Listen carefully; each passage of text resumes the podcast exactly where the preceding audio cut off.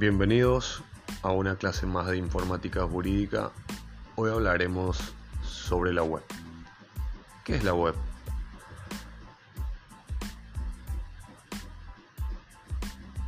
Internet no es lo mismo que web, ya que el Internet es la red global que conecta a los dispositivos en todo el mundo para recibir y compartir información y datos.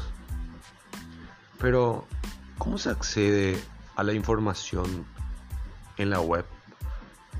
No importa qué te dediques ni cuál sea tu dispositivo ni tu profesión. La web forma parte de nuestra vida diaria y nuestras computadoras acceden a ella de forma muy sencilla.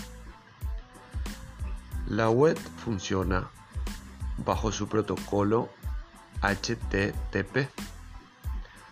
La web es una manera de acceder a la información. Este podcast se realiza mediante la web para tener una noción de cuán importante y trascendente que puede llegar a ser la web.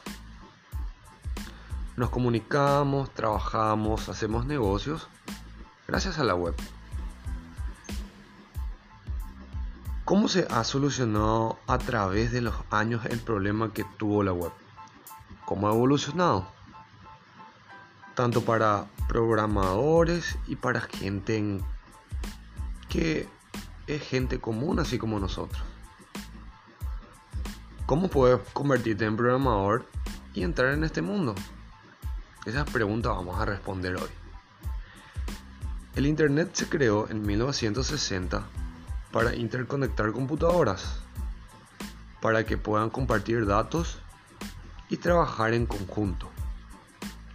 Pero hasta 1989 esto, solo fue para científicos e investigadores, no para gente común sin muchos conocimientos técnicos.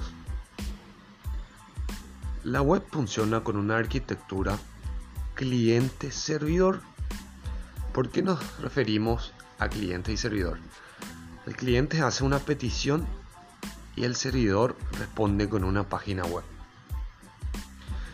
Timothy Tim John Berners-Lee fue el creador de la web, considerado como el padre de la World Wide Web, creando el protocolo HTTP en noviembre de 1989.